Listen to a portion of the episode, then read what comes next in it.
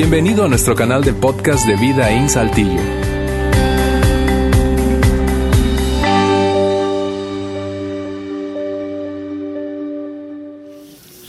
Bien amigos, amigas, gracias por acompañarnos hoy eh, en este domingo que es súper emocionante para nosotros, especialmente si esta es su primera vez aquí. Eh, gracias por atender la invitación de quien te la extendió, quizás amigo, amiga, familia, pareja que te conoce, eh, que insistió, insistió y estás aquí. probablemente para complacerles, está bien, pero estamos, nos sentimos honrados de tenerte. Nuestra meta hoy, escúchame, en esa parte final de nuestra reunión es que salgas de aquí con la sensación de que valió la pena el tiempo que invertiste en domingo, es decir, que te lleves algo útil que pueda ser práctico y aplicable para tu vida. Esa es nuestra meta. Hoy te decía que es un domingo súper emocionante porque si bien nosotros no existimos, es decir, la razón de existir de Vida no es para bautizar personas, cada vez que una persona toma la decisión de hacer pública su fe a través de este acto que llamamos bautizo, es, es, fascinante, no sé si coincides conmigo, porque eso es como cuando una pareja decide casarse, es decir, han tenido ese amorío, esa relación de noviazgo a lo largo del tiempo, mucho, poco, pero eventualmente como que deciden hacer un compromiso público y eso es atemorizante, especialmente para muchos hombres. Eh, pero, pero es, es, es, un momento culminante, culminante en el desarrollo de una relación, en este caso en el desarrollo de, una relación, de la relación de un individuo con su Padre Celestial. El momento de hacer pública su fe es súper emocionante, así que es, es fascinante eh, cada vez que en domingo tenemos bautizos. Bien, habiendo dicho eso, déjame saltar a el tema que nos ocupa hoy. Hoy comenzamos una nueva serie, es muy corta, es apenas de tres domingos, así que te voy a animar a que no te pierdas ninguna. Eh, ninguno de los domingos. Eh, y, esta serie que hemos llamado Hábitos, en el que vamos a hablar de hábitos, exactamente, habla de cómo construir pequeñas disciplinas que generan grandes resultados. Esa es la, la meta de la serie. Ahora, probablemente te estás preguntando cómo en cada ocasión que iniciamos un nuevo tema, eh, ¿por qué esta serie? ¿Por qué? ¿Por qué decidimos abordar un tema como este? ¿Por qué decidimos hablar de hábitos? ¿Por qué esta serie? Bueno, Básicamente porque este es un momento que creemos que es muy oportuno para hablar de hábitos. Estamos mañana por iniciar un nuevo ciclo escolar. Bueno, en el caso de los universitarios comenzaron hace una, dos, quizá tres semanas atrás, pero estamos en esa época de reinicio de ciclo escolar. Y cada vez que reiniciamos un ciclo, eso también pasa, por ejemplo, en enero, eso pasa mucho en enero, ¿verdad? Reinicio de un ciclo anual, de un año, calendario. Pero cada vez que iniciamos un nuevo ciclo estamos súper dispuestos, mucho más que eh, de lo normal, de establecernos nuevas metas, de plantearnos eh, cosas que queremos alcanzar, cosas que queremos cambiar, cosas que queremos comenzar a hacer o dejar de hacer. Y eso es una gran noticia, es, por eso que consideramos que es muy oportuno, muy oportuno. Tú seguramente tienes metas, eh, eh, así como cada uno de los que estamos aquí, quizá en este reinicio del ciclo escolar te has propuesto, no sé, enseñarle algunas actitudes nuevas a tus hijos. O tú que vas a comenzar el ciclo escolar, te has propuesto obtener buenas calificaciones u obtener una beca. Eh, o quizá regresando a quienes formamos parte de ese grupo familiar, ¿verdad? Que de aquellos que comienzan el ciclo escolar te has propuesto o quieres tener una mejor relación, una mejor relación con tu cónyuge, un, cónyuge una mejor relación con tus hijos, eh, porque lo creas o no, el reinicio de ciclo escolar nos afecta a todos, independientemente de que tú tengas niños, niñas en etapa escolar o hijos, adolescentes o jóvenes todavía viviendo contigo y que están en etapa escolar. ¿Por qué digo eso? Bueno, nada más, eh, mañana sal a las 7 de la mañana y vas a sentir el cambio del tráfico en nuestra ciudad. Entonces, él en general, el ciclo escolar, no solo por el tráfico, pero en general, la escolaridad marca el, ritmo de mucha de nuestra vida. Y, es por eso que consideramos que es oportuno. Y te decía, la gran noticia es que nosotros estamos mucho más dispuestos a establecernos metas, fijar metas y construir nuevos hábitos cuando reinician ciclos o iniciamos nuevos ciclos. La mala noticia es esta. La mala noticia es que según los estudios, el 92% de las resoluciones, metas que nos proponemos, no durará. De hecho, los estudios dicen que durarán en promedio 30 días, tus intenciones y las mías, de alcanzar las metas que nos proponemos y eso es una mala noticia. Eh, eh, por eso creemos que esta serie tiene un gran potencial. El potencial de esta serie consiste en que vamos a entregarte principios y herramientas para construir hábitos, para abandonar hábitos tóxicos, negativos, perjudiciales para ti, para los tuyos, para abrazar y construir nuevos hábitos, aunque sean pequeños, pero que hagan una diferencia en el futuro. Es, es, enorme el potencial que tiene la serie, porque tiene la capacidad, honestamente, esa es mi opinión personal, de, de alterar el rumbo de tu vida. La adquisición, la implementación de nuevos hábitos tiene el potencial de alterar el rumbo de nuestras vidas y por lo tanto terminar en un lugar diferente, en el lugar que soñamos, deseamos. En cualquiera sea el área de la que estemos hablando, si, se trata de matrimonio, si se trata de experiencia de paternidad, nuevos hábitos, mejores hábitos como padres, mejores hábitos como esposos, mejores hábitos financieros, mejores hábitos como profesionales o profesionistas, mejores hábitos en general, nos enrumban en una dirección mejor. Y como este tema es tan amplio, honestamente, la serie es muy corta, no nos va a dar tiempo de profundizar en absolutamente todas las aristas, esquinas que tiene el tema de los hábitos, yo quiero recomendarte un par de libros, uno que leí hace algún tiempo atrás, un par de años atrás, y otro que apenas estoy comenzando a leer recientemente. Este es el libro que leí hace un tiempo atrás de un autor llamado Charles Ojit eh, y el título del libro es El poder de los hábitos, el poder de los hábitos. Hoy veremos una imagen que de hecho extraje de ese libro eh, para ver cómo funcionan los hábitos. Y este es un libro que recientemente estoy leyendo y se llama Hábitos Atómicos y el autor es James, James Clear y puedes encontrar ambos libros en cualquier plataforma de venta de libros digitales, Amazon por ejemplo, Google Books, en fin, puedes encontrarlos, no, los tenemos en la librería porque eh, las ediciones recientes ya están eh, decidiendo no imprimirlas, sino publicarlas en digital. Así que recomendación de lectura para la serie y en general para tu vida y la mía cuando se trata de adquirir nuevos hábitos, mejores hábitos o abandonar hábitos tóxicos viejos que no nos benefician. Para ponernos a todos en terreno común, déjame soltarte entonces un concepto de hábito. ¿Qué es un hábito? Bueno, un hábito, dicho de una manera sencilla, es lo que yo, lo que tú haces regularmente y que requiere poco o ningún raciocinio poco o ningún raciocinio, no te detienes a pensar, analizar, no, no, no, ocurre y básicamente ni siquiera lo estás pensando, es casi como en piloto automático. Eh, y es aprendido más que innato. Mira, aquí hay eh, eh, palabras que he decidido resaltar porque me parecen la clave del concepto de un hábito. Un hábito es algo que hago regularmente. Si no es regular, no es habitual, no es un hábito. Lo otro es que es automático, es, básicamente ocurre en automático, no necesitas pensar mucho, considerarlo, lo hago no lo hago, sencillamente hay un detonador y lo haces. Y finalmente es aprendido, lo cual es una gran noticia, porque si los hábitos se pueden aprender, eso quiere decir que tú puedes cambiar tus hábitos y yo puedo cambiar los míos.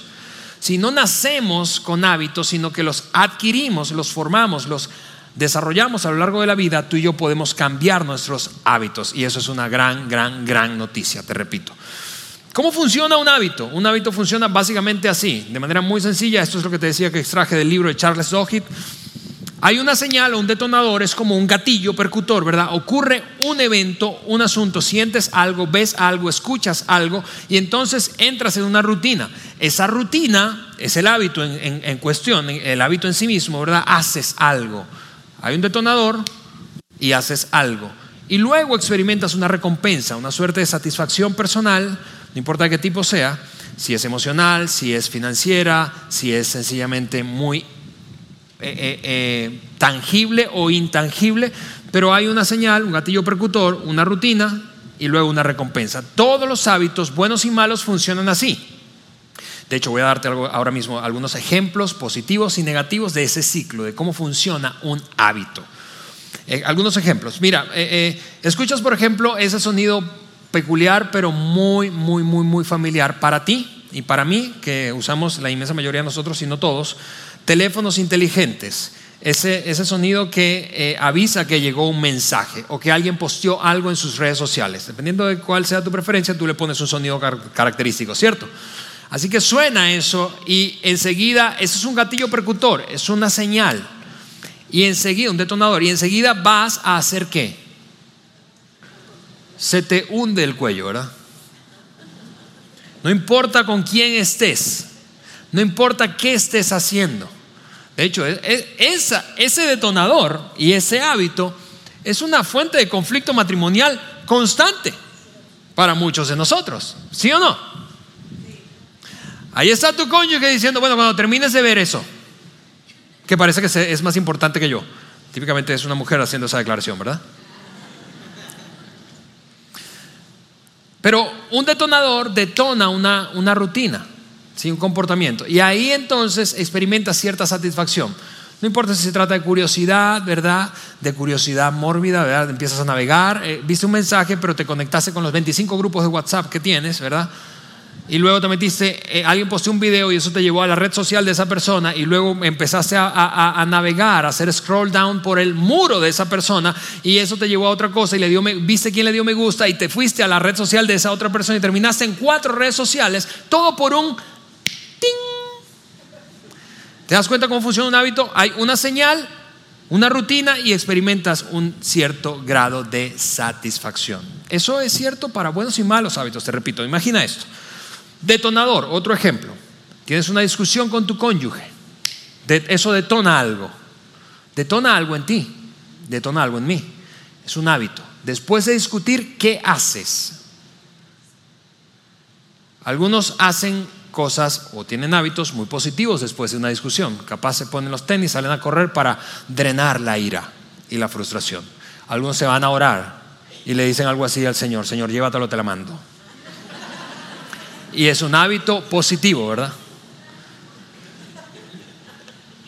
Algunos empiezan en cambio. Ah, ¿Y qué genera eso? Detonador, discusión, rutina, lo que hagas, lo que sea que hagas. Y eso genera un cierto nivel de satisfacción en ti. ¿Sí? ¿Tiene sentido, verdad? Ok, hábito negativo, discusión con tu cónyuge y empiezas a ver cosas, te sientes aislado, solo, culpable, airado, frustrado, frustrada. Empiezas, te vas a un lugar donde no deberías ir. Empiezas a consumir sustancias que no deberías consumir, a pasar tiempo con gente que no deberías pasar.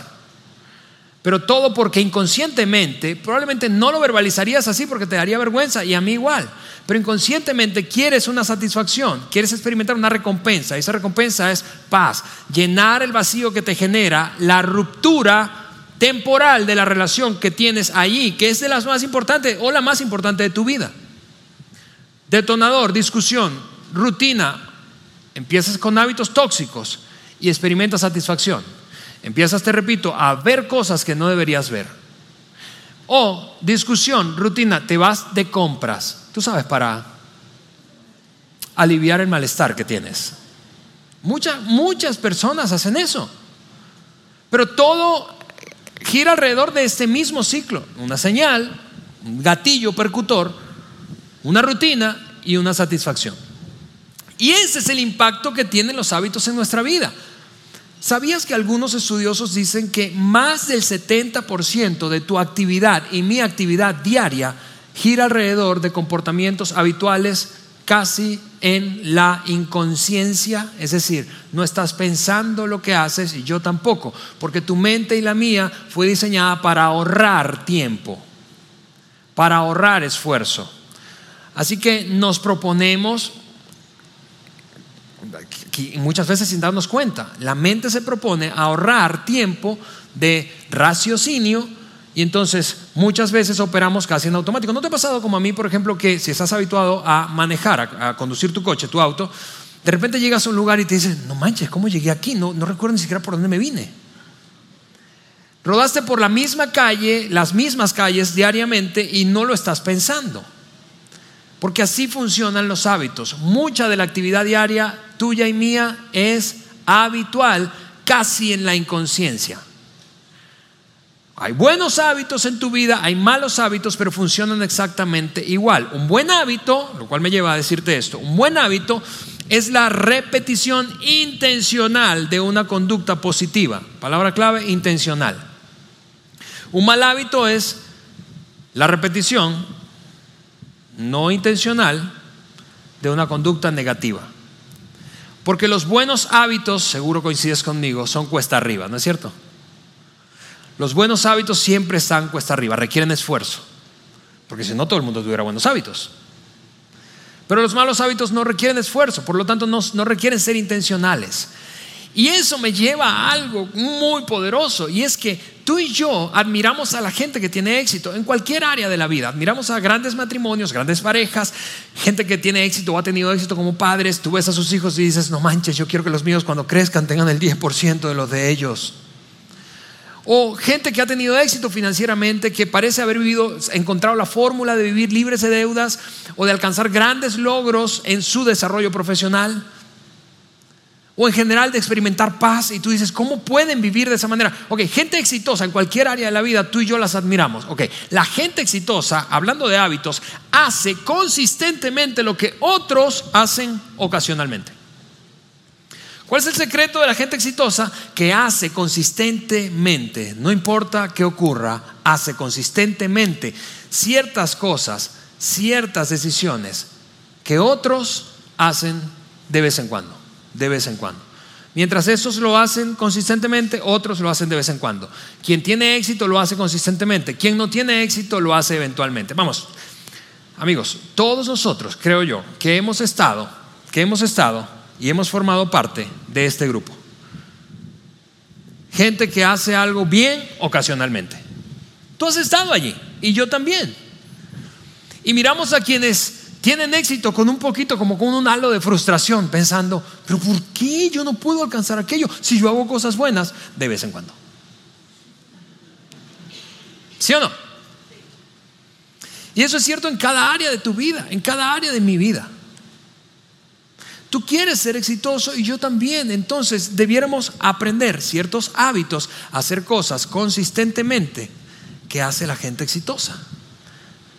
Porque eso es lo que tú quieres. Tú quieres ser exitoso. ¿No es cierto? Entonces deberíamos hacer habitualmente cosas que la gente exitosa hace. Lo cual me lleva a una palabra que teníamos en el concepto hace un ratito, de buenos hábitos. Los buenos hábitos requieren intencionalidad, no solo buena intención. Es diferente intención que intencionalidad. La buena intención tú la tienes y yo también. Vamos, todos en su sano juicio tienen buenas intenciones. Todos nosotros tenemos la intención de mejorar, la intención de crecer, la intención de ser exitosos, la intención de un gran matrimonio, la intención. Pero ser intencionales es una cosa diferente. Ser intencional requiere esfuerzo, no solo es una actividad interna, sino que es una actividad externa. Incluso si llegaras a pensar, hablando de gente exitosa, en gente o personajes bíblicos, ya que estamos en una iglesia, ¿verdad? Exitosos de la Biblia, notarás que desarrollaron ciertos comportamientos sistemáticamente a lo largo de sus vidas. Por ejemplo, no negaríamos que Jesús fue exitoso en lo que hizo.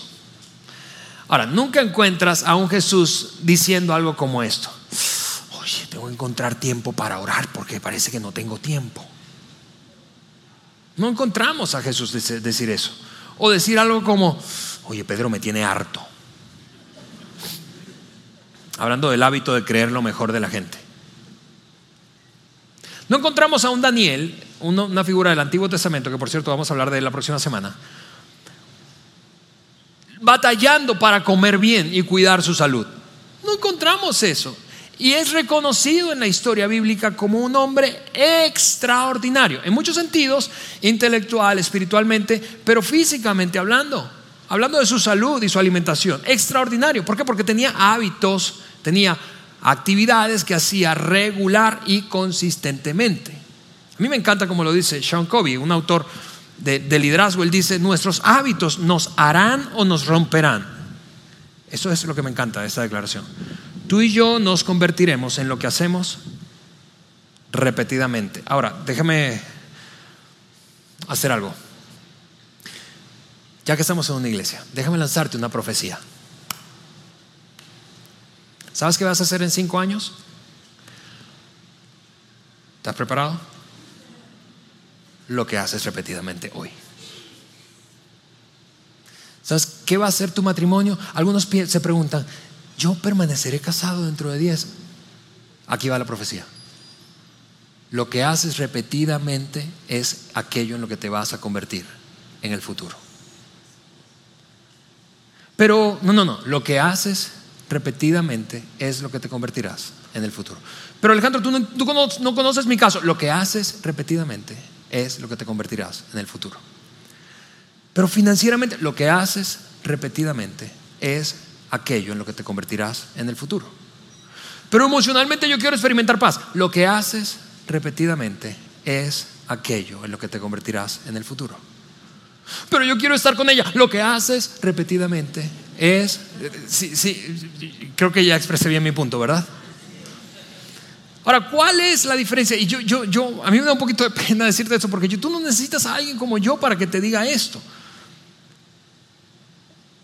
Pero ¿cuál es la diferencia entre los buenos y los malos hábitos? Entre los buenos y los malos hábitos. La diferencia es, es esta. Ambos tienen algo en común y ambos tienen algo diferente. Lo que tienen en común, tanto malos hábitos como buenos hábitos, es esto. Es que los resultados siempre son a largo plazo. Eso es lo que tienen en común, buenos y malos hábitos.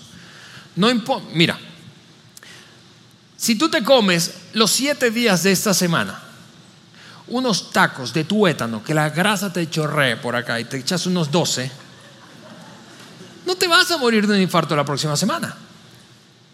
Probablemente. Pero si multiplicas eso por 52 semanas y por 10 años, el resultado es diferente, ¿verdad? Pinta diferente. Si tú sales a correr los 7 días de esa semana, la próxima semana tú no vas a ser un Ironman. Pero si multiplicas eso por 52 semanas y 10 años, a la historia es diferente. ¿Por qué? Porque ambos tienen resultados a largo plazo. Es, el efecto es acumulativo. Acumulativo. Ahora, lo que tienen de diferencia es lo siguiente, es que mientras los malos hábitos, en los malos hábitos tú experimentas satisfacción inmediata, placer, es como un efecto placebo. Ah, ¿sí? Peleas con tu esposo y te vas de compra. Ah. Peleas con tu esposa y empiezas a ver imágenes que no deberías ver. Porque anhelas intimidad, intimidad con la mujer de tu corazón, pero, pero eso es un mal hábito, pero experimentas placer, satisfacción inmediata. En cambio, con los buenos hábitos eso no funciona. Los buenos hábitos tienen satisfacción a largo plazo, no es inmediata. Por eso entonces, por eso entonces, cuando tú te propones hacer una dieta, buen hábito, y esa semana no comes carbohidratos, vas con muchísima ansiedad y anticipación a la báscula al fin de la próxima semana, ¿cierto? Y te subes, te quitas toda la ropa. Por si acaso, hasta los aretes te los quitas. Te cortas las uñas. Te subes en la báscula.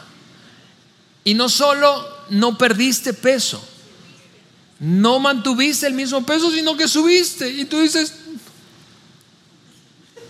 no puede ser posible eso. ¿Por qué? Porque los buenos hábitos tienen un impacto a largo plazo, pero no producen satisfacción inmediata.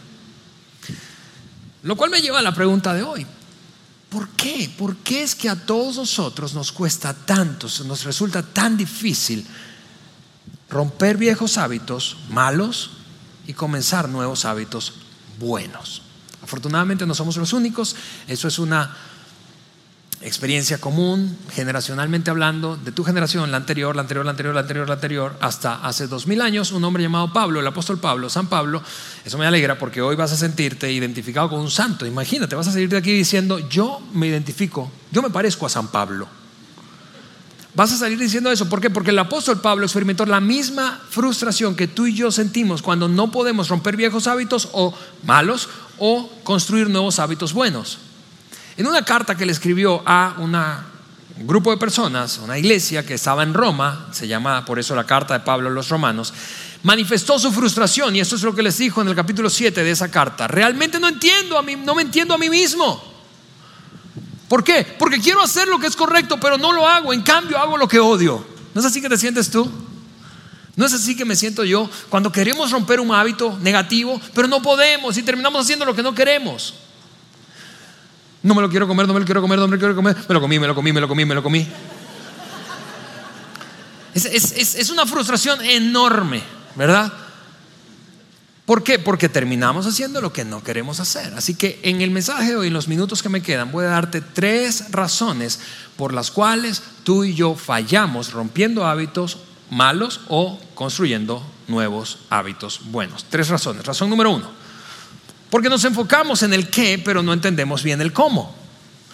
Tenemos una meta, quiero perder 10 kilos. Tenemos una meta, quiero estar libre de deudas. El qué, el qué, el qué, el qué, el qué. Y no entendemos cómo hacerlo. Queremos algo, pero no entendemos cómo. Aunque la próxima semana vamos a profundizar bien en el tema, no quiero que te lo pierdas por nada, en este punto específicamente, rápidamente déjame decirlo así. Todos nosotros tenemos metas muy similares, muy similares. Tú tienes las mismas metas que yo, básicamente. Quieres tener una buena salud, quieres tener un buen matrimonio si estás casado, quieres ser un gran papá si tienes hijos, quieres experimentar libertad financiera, ¿verdad? Tengas o no tengas lana. Quieres crecer espiritualmente, eso te trae a este lugar. Sí, tenemos metas bastante parecidas, pero tenemos sistemas muy diferentes. Y los sistemas son el cómo. Las metas son el qué, qué quiero lograr. El cómo es cómo, cómo le entro a eso, cómo logro avanzar, cómo incorporo eso en mi vida, cómo lo logro. El cómo, qué hago cotidianamente, cómo lo hago, en qué orden hago eso, por qué debería empezar por esto y no por aquello. El cómo. las metas, amigos, las metas no determinan el éxito de nadie. Los sistemas determinan el éxito. ¿Recuerdas cuando decíamos hace un ratito que la gente exitosa hace cosas consistentemente que la mayoría de la gente no hace sino ocasionalmente. El cómo, han descubierto un sistema, un sistema operando en su vida. Y, voy a plantearlo de esa forma. Tú no te vas a elevar, yo no me voy a elevar a la altura de mis metas. Voy a caer a la altura de mis sistemas. Te voy a repetir eso. Tú no te vas a elevar a la altura de tus metas. Vas a caer tan bajo como sea tu sistema, tu sistema de construcción de hábitos. ¿Eso te eleva o te hace caer? ¿Está bien? Así que, a pesar de que vamos a hablar mucho de, de eso, de hecho, el gran tema de la próxima semana es este, por eso voy a saltar a la segunda razón. No solamente es que tú y yo valoramos mucho el qué, pero no entendemos el cómo, sino que la segunda razón es que no vemos progreso suficientemente rápido. Y tú y yo estamos viviendo en un mundo que quiere ver progreso. Tú no tardas cinco segundos esperando que una página web cargue. Tú dices, esa página no jala. Te desespera el Internet con velocidad a 10 megas de tu casa. Vivimos en un mundo demasiado acelerado y todo alrededor grita, tiene que ser más rápido. ¿Por qué fallamos? Porque tú y yo no vemos el progreso cuando construimos nuevos hábitos, buenos hábitos suficientemente rápido. Te repito, sal con tu esposa, con tu esposo, ¿sí? esposos que están aquí, proponte una cita romántica una vez por semana y hazlo un mes. Después de un mes tú vas a venir y me vas a decir, Alejandro, eso no jala. En la primera cita ella peleó conmigo. En la segunda cita me reclamó porque no hice lo que ella quería. No, ahora estamos peor.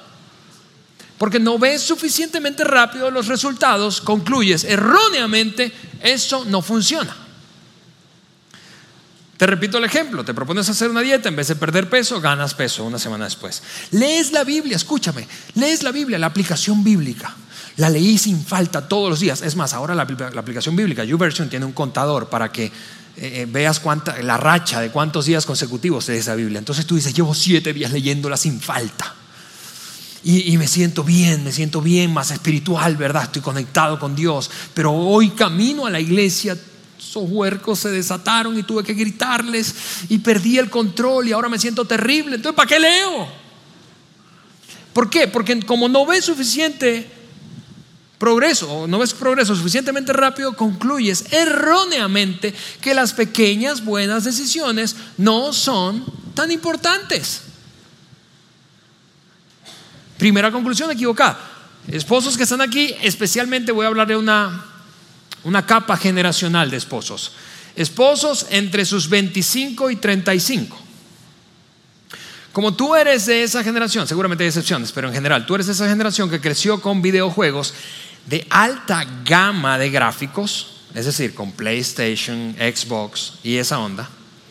Ok, échate esta semana un día a la semana, tres horas, cuatro horas con tus compadres, no importa si presencialmente o en línea, jugando videojuegos. Y tu esposa no te va a dejar. Claro que no te va a dejar por eso. Quizás se incomode un poco, mucho, pero no te va a dejar. Ah. pero échate eso todas las semanas y ahí te encargo. Es más, si tú estás aquí con tu esposo de esa etapa de edad, de ese rango de edades, y le gustan los videojuegos, este es un momento dorado que yo te estoy brindando. Esposas que están aquí ahora, míralo y dile,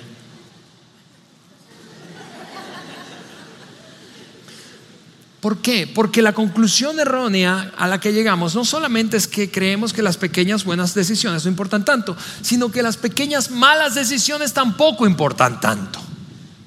Como no vemos progreso, rápidamente desistimos y dicen, nah. Pensamos, las pequeñas buenas decisiones no causan gran impacto, así que no importan tanto.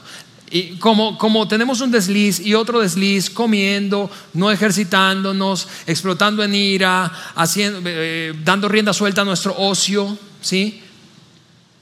Pensamos, eso no importa tanto. No, no, no. Es un error. ¿Por qué? Porque la suma de nuestras pequeñas decisiones, la suma de ellas determina la calidad de vida que tenemos. Ese es el impacto de los hábitos. Déjame usar este ejemplo. Piensa en, una, en el punto de ebullición. Yo no sé si, tú, si, todos eh, eh, sabemos esto, pero yo aprendí hace poco que el punto de ebullición, o repasé, seguro me lo enseñaron en secundaria y no me acordaba, pero el punto de ebullición del agua es 100 grados centígrados. Cuando el agua llega a una temperatura de 100 grados Celsius, entonces comienza a hervir.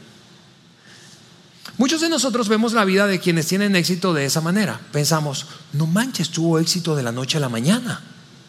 Lo que no notamos es que previo a, ese punto de ebullición, esa persona hizo un montón de sacrificios y la temperatura fue subiendo progresiva, paulatinamente, un grado a la vez, hasta que llegó al punto de ebullición, en donde todo el mundo se dio cuenta de que el tipo o esa persona o esa familia o ese hombre o esa empresa o ese emprendimiento empezó a tener éxito.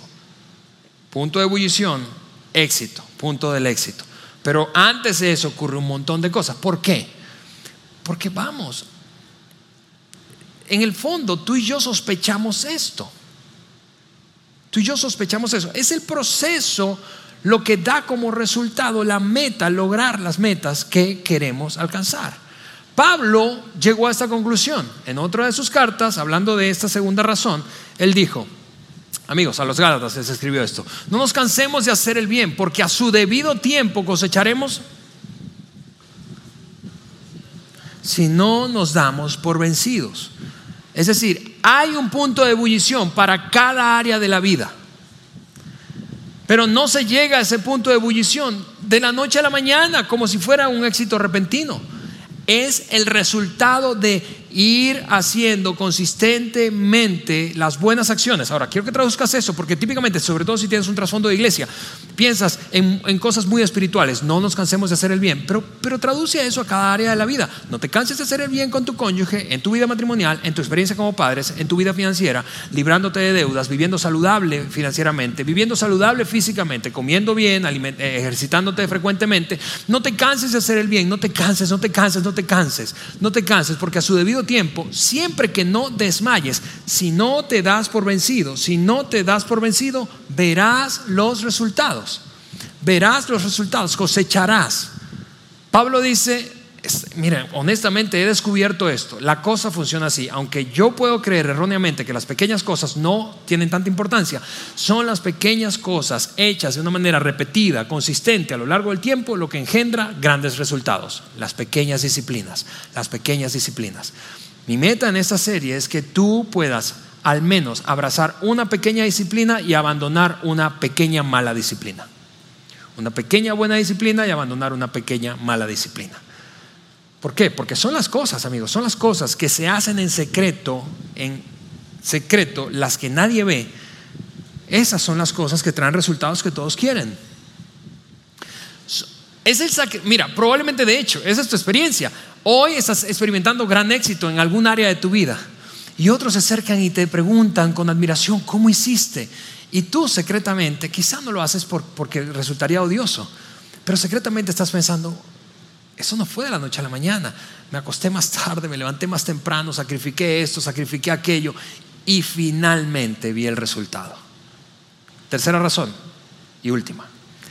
¿Por qué fallamos? No solo porque nos enfocamos más en el qué que en el cómo, no solo porque no vemos resultados inmediatos, sino porque nuestra identidad distorsionada sabotea nuestro éxito.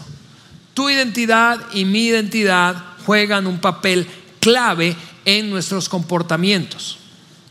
De hecho, hacemos una asociación inconsciente en cuanto a nuestra identidad y las acciones cotidianas que tú y yo hacemos. Por eso es que frecuentemente tú puedes sorprenderte diciéndote a ti mismo o a ti misma internamente cosas como esta. Después de que cometiste un error, dices, yo nunca voy a servir para esto. O quizás escuchas la voz de tus padres que te decían eso cuando eras niño. Asociaciones. Asociaciones inconscientes de identidad y acciones cotidianas. ¿Sí? En un extremo están quienes hacen asociaciones, esto es identidad distorsionada, de que rayan en la postura orgullosa, soy mejor que otros, no, necesito de nadie, yo puedo alcanzar todo y, me valgo por mí mismo. Sí, eso es una parte, una manifestación de identidad distorsionada y por lo tanto se comportan con soberbia y orgullo. En el otro extremo están las personas, al contrario, que se sienten miserables, que sienten que no pueden, que son una víctima de las circunstancias, que todo el tiempo eh, como que el, universo está confabulando en su contra y que están destinados a vivir miserablemente. Y concluyen, yo no puedo, siempre es lo mismo, yo no soy bueno para esto.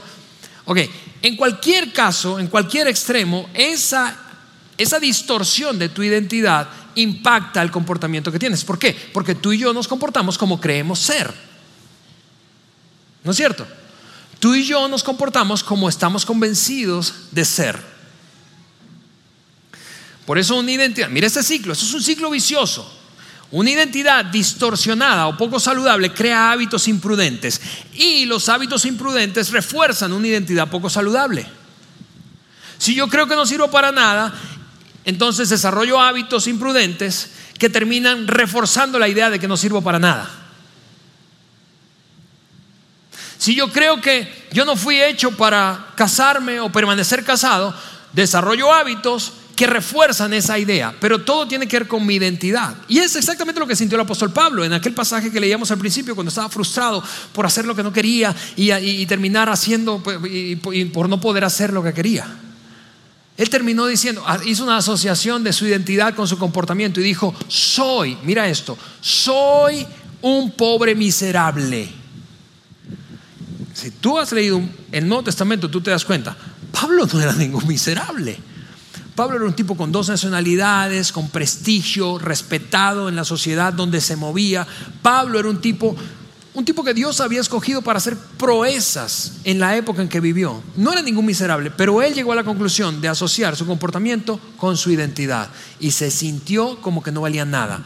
La identidad poco saludable sabotea nuestros esfuerzos de construir buenos hábitos. ¿Acaso no es eso lo que hacemos todos? Te repito, asociamos nuestro comportamiento con nuestra identidad. Ahora, déjame darte en un slide una clase de psicología, en un slide. ¿De dónde viene nuestra identidad? Nuestra identidad viene de nuestras relaciones pasadas, de nuestros eventos pasados y de nuestras experiencias religiosas pasadas. Lo que, la manera en que te relacionaste en el pasado, eso te marcó. Por eso es que hoy sigues escuchando la voz de tu padre, tu madre o adulto significativo que en tu infancia temprana o adolescencia temprana te marcó, ¿no es cierto? Y llegaste a creer que eso eras. Y luchas con eso hoy todavía. Igual pasa con los eventos, las experiencias que viviste o tu sistema de creencias, más allá de que sea una religión formal o no. Es esto de nuestro pasado lo que ha conformado nuestra identidad y es la manera en que nos vemos hoy. ¿Por qué? Porque tú, mira esto, Tú y yo en algún sentido somos lo que la persona más importante de nuestra vida dice que somos. Te voy a repetir eso.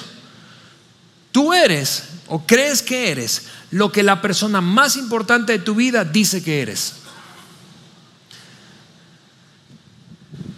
Por eso es que como padres tenemos tanto peso en nuestras palabras cuando se trata de, de la interacción con nuestros hijos. Porque nadie los marcará tanto como tú y como yo. Ahora, la buena noticia es que nuestra identidad, así como se formó, ¿sí? Puede ser moldeable. Esa es la buena noticia. Y Pablo encuentra en ese mismo como diálogo interno que tiene él y que está escribiendo, cuando dice, soy miserable, ¿por qué no puedo desarrollar buenos hábitos, sino que me empecino en hacer cosas? Aunque intento, regreso a hacer cosas que no quiero hacer. Soy un miserable y hace esa asociación con su identidad en ese momento distorsionada, pero luego dice, he descubierto la respuesta. La respuesta está en... Aquí es donde yo te decía que tú te identificarías con Pablo. Que tú y yo hemos hecho eso. No solo hemos estado atorados en la fluctuación de hábitos buenos y hábitos malos, sino que nos hemos sentido miserables por no poder abandonar un mal hábito o adquirir uno bueno. Y Pablo dice, ¿cuál es la respuesta? La respuesta es Jesucristo. Y, yo puedo entender que en ese momento tú estás aquí pensando, bueno, eso es obvio Alejandro, que tú ibas a decir eso, porque tú eres pastor y esto es una iglesia. Ok, pero ¿por qué es que yo, yo coincido y estoy de acuerdo con Pablo? Porque amigos, yo no he encontrado, y si tú encuentras, déjamelo saber. Yo no he encontrado ninguna relación, ninguna actividad, ningún logro, ninguna cantidad de bienes materiales que sea capaz de moldear una identidad saludable en mí. Dicho de otra manera, no hay, además de nuestro Padre Celestial, además de Jesucristo, no hay una fuente tan confiable, tan permanente e inagotable de identidad correcta y saludable que tu Padre Celestial. No la hay. Vamos a hacer un ejercicio. Tú pones tu identidad en una relación y terminas, como te decía hace un momento, siendo lo que la persona más importante de tu vida dice que eres. Y mañana esa persona se muere, o te abandona, o te traiciona. Dime a dónde se va tu identidad. O tú eres, hablando de tu identidad, asocias lo que eres con los logros que obtienes. O la cantidad de dinero, posiciones, reconocimiento que obtienes. Y mañana se esfuma eso porque el sector en donde te mueves tronó, porque te despidieron, porque un cliente que representaba el 80% de tu negocio se largó y te mandó por un tubo y se fue con otro. Es decir, si yo, si yo Alejandro deposito mi identidad en, en la actividad que desarrollo que me apasiona, que es esta, y mañana ustedes se enamoran de otra iglesia, entonces yo tendría que suicidarme en sentido figurado o literal, no lo sé, si es que estoy depositando mi identidad en el éxito de la actividad que desarrollo. Vamos, tú sabes esto, no hay nada ni nadie que pueda representar una fuente de satisfacción permanente, inagotable e invariable, aparte de tu Padre Celestial. Por eso Pablo concluyó, la respuesta es Jesucristo. De hecho, el mismo Pablo escribió luego, hablando de la influencia de nuestro pasado en la formación y configuración de nuestra identidad, Pablo dijo, amigos, si tú estás en Cristo, es decir, si has abrazado a Cristo como tu fuente de satisfacción y formación de tu identidad, si has abrazado a Cristo como Salvador y Señor, si tú has abrazado a Cristo, eso es lo que dijo Pablo en otra carta a los Corintios, aquel que está en Cristo es una nueva criatura. Las cosas viejas pasaron, todas fueron hechas nuevas. Y eso es una gran noticia. Por eso yo te digo, yo elijo a Cristo como fuente de configuración de mi identidad, no a una persona, aunque ame a la gente que, que está cerca de mí, no a una actividad, aunque ame lo que hago. Elijo a Cristo porque es la única fuente de satisfacción, inagotable, invariable y permanente. Otra cosa, y terminamos. Ninguna acción individual, hablando de hábitos, ninguna acción individual cambiará tu identidad pero múltiples acciones a lo largo del tiempo cambiarán la forma en cómo te ves a ti mismo. Y eso eventualmente cambiará tu identidad. Te repito, una decisión pequeña no cambia tu identidad, pero multiplica eso por un montón de veces a lo largo del tiempo y eso va a empezar a, hacerte verte a ti mismo de una manera distinta. Por lo tanto, vas a cambiar tu identidad. Así que, en resumen, nos, vamos. ¿Con qué fallamos?